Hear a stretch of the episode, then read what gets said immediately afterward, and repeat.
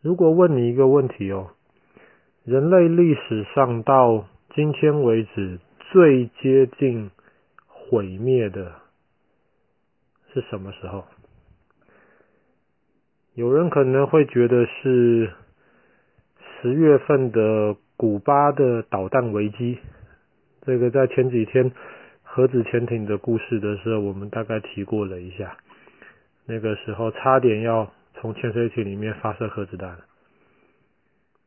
但其实不是哦。有人觉得可能是在冷战的时候。什么叫冷战呢？冷战的时候就是美国跟苏联两个全世界最强大的国家，好像你要打我，我要打你，可是没有真的打起来，大家就僵持在那边，因为大家知道一真真的一打起来的话，人类就毁灭了。是冷战的时候的某一件事情吗？其实也不是哦。那是这个冠状病毒吗？目前看来很可能也不是哦。那么，到底人类历史上到目前为止最接近毁灭的时候是什么事情呢？是发生在一九九五年的今天，一月二十五号。一九九五年，很多人不知道这件事情。一九九五年的时候，那个时候挪威，我们知道，其实挪威。挪威很大，可是人口很少。大家想到挪威，就想到一个很冷、很漂亮的一个小国家。一月二十五号那一天，挪威要做一个科学实验，所以他们要发飞弹往北极海去。要在发射飞弹前几天，挪威已经跟周围的其他国家都已经讲过了，甚至连不是周围的美国，挪威都已经讲过了，说我在一月二十五号这天我要发射一颗飞弹到海里面去哈，我是要做实验，是要做研究的，这个飞弹会往海里面去，请大家不要担心。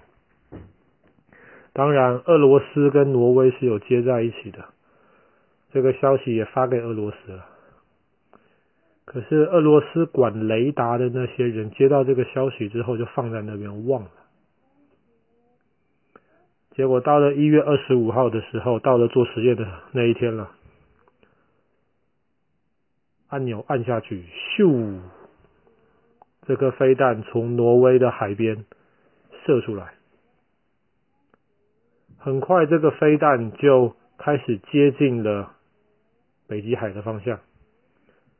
可是中间，这飞弹在起飞之后几十秒，马上就被俄罗斯的雷达侦察到了。你知道飞弹射出去的速度都很快，然后这些大的国家，他们都有雷达，能够很快的判断这个飞弹是从哪里射过来的。他怎么判断呢？他看这个飞弹飞的方向，比方说，如果是从俄罗斯射出去的飞弹。这个飞弹方向就会离俄罗斯越来越远了。如果是人家要射俄罗斯的话，这个飞弹的方向就会离俄罗斯的土地越来越近。可是不只是这样子而已哦，每一个不同的飞弹飞行的方向、飞行的那个路线稍微都不太一样。很快几秒钟之内，俄罗斯那边就判断出来了，这个被刚刚被射出来的这个飞弹，它的飞行路线跟它飞行方向。就是美国核子潜艇发出来的飞弹，没有错。一九九五年的时候，冷战已经结束了。美国跟俄罗斯虽然我不相信你，你不相信我，但是已经不至于到要打起来的地步了。但是俄罗斯还是没有放松准备，他们马上判断出这是一颗美国的核子潜艇发出来的飞弹，他们不知道飞弹里面有没有载核子弹。可是很明显，这个方向是沿着北极海往俄罗斯射过来的，所以俄俄罗斯的那些雷达管雷达的那些人，马上把这个消息告诉俄罗斯总统。俄罗斯总统一听吓了一大跳，从抽屉里面拿出了一个手提箱，这个手提箱很有名。其实美国总统也有一个这样子的手提箱，英国首相有一个这样子的手提箱，法国总统有一个这样的手提箱，俄罗斯的总统也有一个这样的手提箱。这个手提箱是什么呢？俄罗斯总统把手提箱打开来看，里面有一个按钮，红红的按钮，然后旁边还有一些像手机一样能够讲电话的一个东西。所以那个那个新手提箱一打开，雷达的那些人就赶快报告，这个飞弹我们判断出来是美国核子潜艇射出来的飞弹，往俄罗斯飞过来。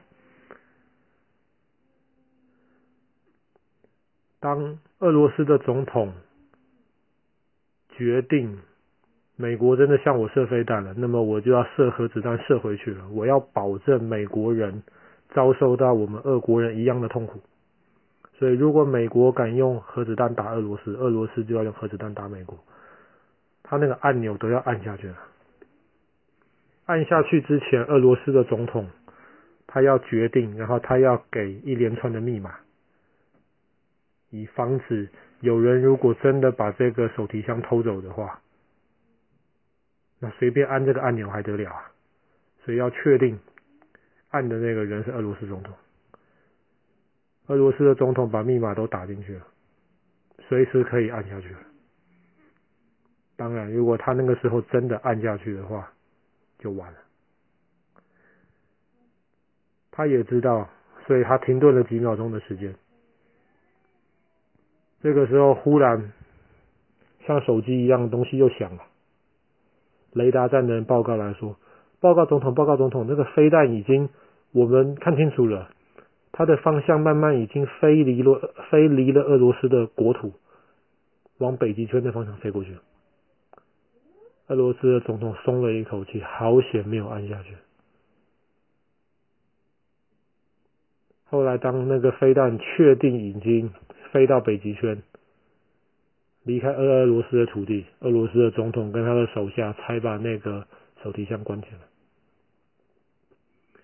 人类到目前为止，从来没有真的把手提箱打开来，几乎要使用过，那个是唯一的一次。就连在古巴导弹危机的时候。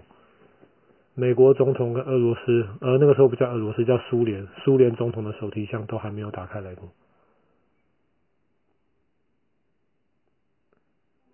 比方说，像英国换首相的时候，我们有看电视会发现，旧的首相要下台的首相会交给新的首相一个红色的手提箱，听说那个里面就有几份文件。是关于英国的钱在哪里最重要的一些文件，英国的军队在哪里最重要的文件，还有那个红色按钮。同样的，法国总统、美国总统或者俄罗斯总统一样，每一个新总统上任的时候，前一任总统都会很小心的把那个手提箱交给新的总统。那个手提箱如果真的红色按钮按下去的话，可以保证。在几分钟之内，两分钟还是三分钟之内吧，核子弹就会往敌人的方向射出去。还好没有按下去啊，不然今天爸爸就不能在这边讲故事给你听了。好啦，我们今天的故事就讲到这里啦。一九九五年的一月二十五号发生的挪威飞弹危机。